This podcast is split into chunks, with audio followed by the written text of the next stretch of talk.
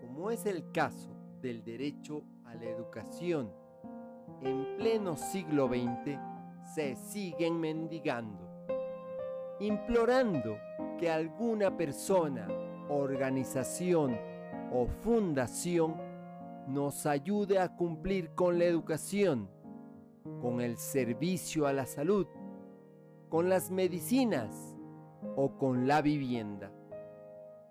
Hacer es la mejor manera de decir las cosas.